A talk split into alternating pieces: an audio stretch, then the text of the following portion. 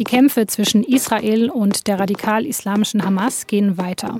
Israels Premierminister will seinen Militäreinsatz so lange wie nötig weiterführen.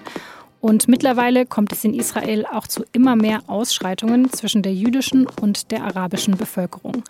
Über diese Situation vor Ort habe ich mit unserem Korrespondenten Peter Münch gesprochen. Sie hören auf den Punkt, den SZ-Nachrichten-Podcast. Ich bin Laura Terberl und ich freue mich, dass Sie zuhören.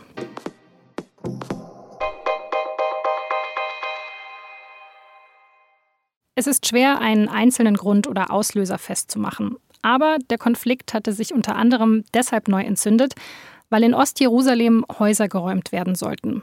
Dort wohnen schon seit vielen Jahrzehnten palästinensische Familien.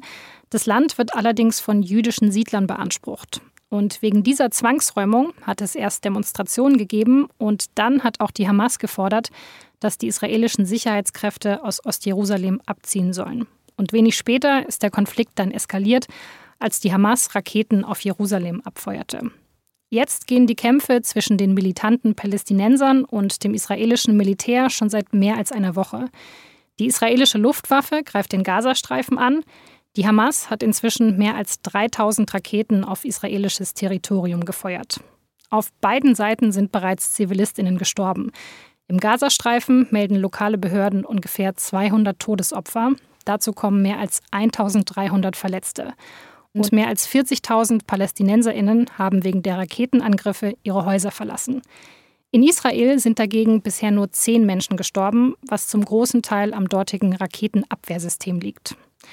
Peter Münch ist SZ-Korrespondent für Israel und die palästinensischen Gebiete. Im Gespräch erklärt er mir, was diese Eskalation von früheren Gaza-Kriegen unterscheidet und warum er glaubt, dass es bald zu einer Waffenruhe kommen könnte. Herr Münch, Sie waren ja die letzten Tage viel unterwegs, auch in Ostjerusalem, in dem der aktuelle Konflikt ja ursprünglich begonnen hatte. Wie ist denn gerade die Situation vor Ort? Jetzt im Augenblick ist es da tatsächlich fast ruhiger als im Rest des Landes. Seitdem ähm, die Hamas Raketen nach Israel schickt, hat sich das alles verlagert und, und Kampfzone ist jetzt im Prinzip das, das ganze Land. Also einmal im Konflikt Israel ähm, und Hamas und zum Zweiten in einem innerisraelischen Konflikt zwischen der jüdischen Bevölkerungsmehrheit und der arabischen Bevölkerungsminderheit. Also diese zwei Seiten des Konflikts, diese Raketenangriffe, die sieht man ja auch, da hat man die Fotos und die Videos gesehen. Woran zeigt sich denn diese andere Seite des Konflikts, also der innerhalb der Bevölkerung?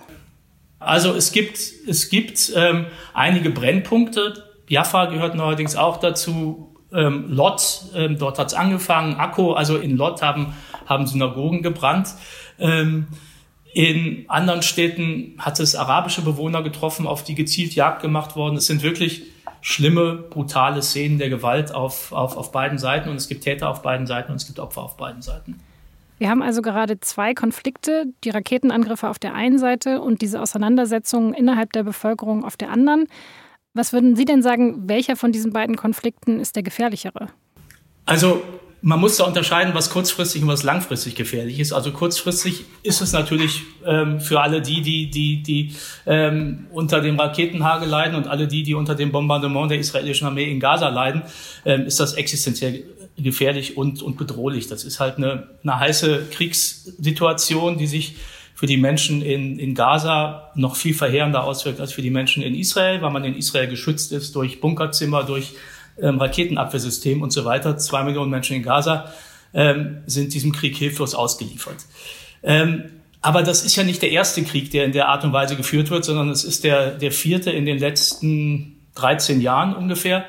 Ähm, und ja, man, man weiß aus der Erfahrung, irgendwann hört das auf. Und irgendwann werden, werden die Palästinenser in Gaza und die Menschen in, in Israel einfach wieder getrennt voneinander weiterleben. Das ist dann immer so eine fragile Ruhe. Ähm, was wesentlich schwieriger ist, ähm, ist es, diesen innerisraelischen Konflikt, der aufgebrochen ist, zu, zu lösen, weil die können sich danach nicht einfach trennen. Die müssen wieder zusammenleben, die müssen versuchen, zusammenzuleben und da ähm, ist zu befürchten, dass vieles kaputt gegangen ist in den letzten Tagen der Gewalt. Wie erleben Sie denn die Stimmung vor Ort? Also woran zeigt sich das, dass da so viel kaputt gegangen ist?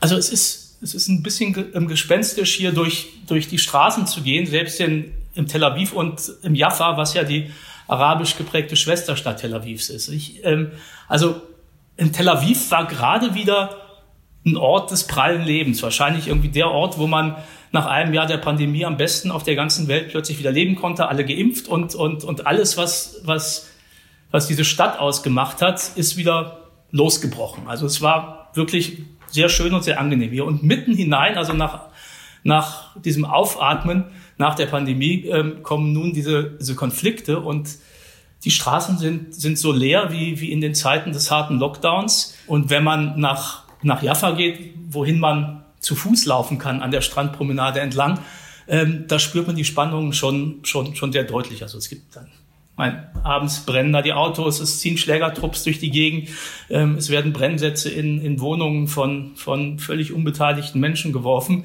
Es sind ja, ich meine, das muss man dazu auch sagen, es sind ja, es sind ja nicht alle, die plötzlich gegeneinander kämpfen, sondern es sind radikale Minderheiten, die, die auf der Straße diesen, diesen Krawall ähm, ähm, verursachen.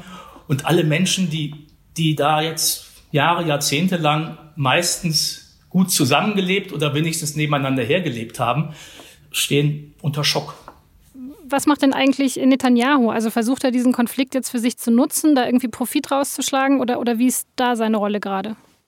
Ähm, also das, das versucht er ganz bestimmt. Ich meine, man, man muss ihm zugutehalten, also als, als Regierungschef muss man in so einer Situation ähm, eine klare Führungsrolle spielen. Ähm, unter dem Strich wird, wird dieser Konflikt Netanyahu sicherlich helfen. Ähm, er war ja schon fast abgeschrieben. Also er hatte ähm, nach der vierten Wahl ähm, keine Regierungsmehrheit mehr zusammenbekommen. Dann haben es seine, seine Kontrahenten versucht und noch einen Tag, bevor hier das Chaos losbrach, äh, kam aus, kam aus dem Lager so, so die Meldung, wir, wir sind bald soweit, wir, wir ähm, bringen eine neue Regierung zusammen aus rechten, linken Zentrumsparteien mit Unterstützung äh, von Abgeordneten der arabischen Minderheit.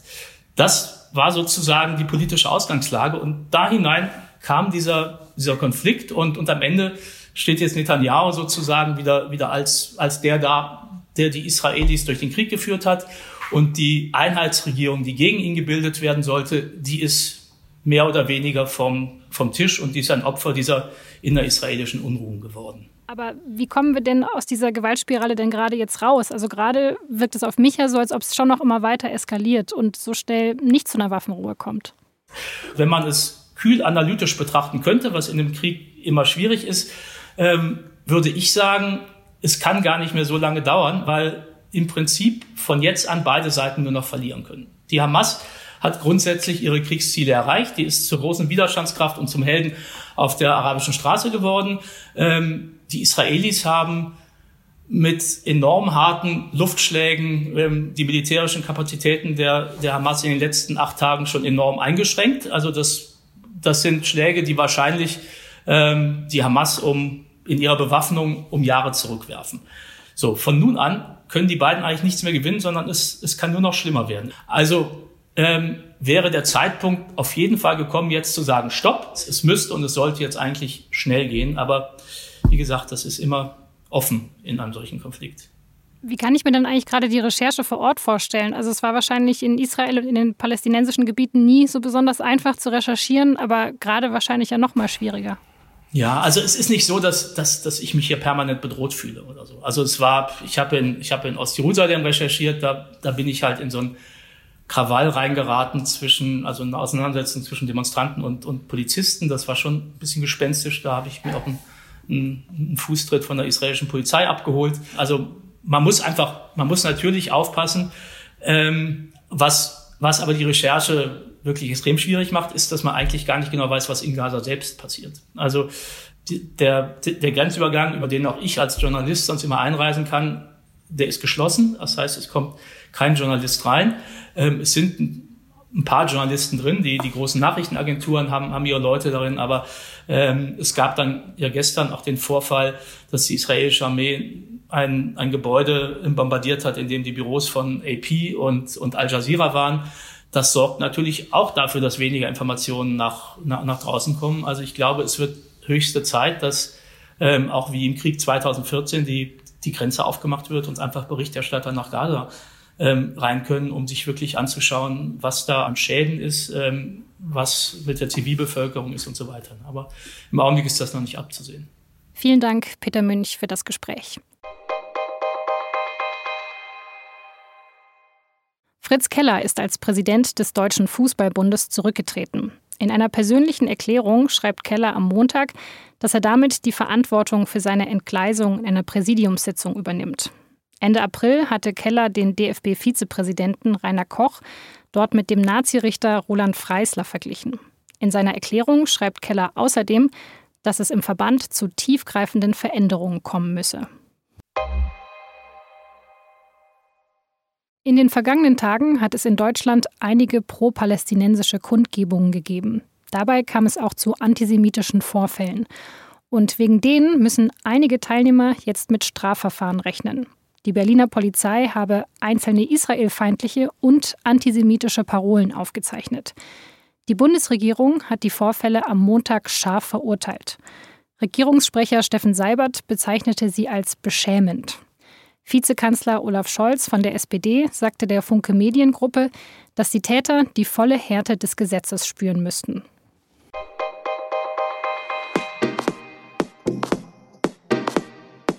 Das war auf den Punkt. Redaktionsschluss war wie immer 16 Uhr.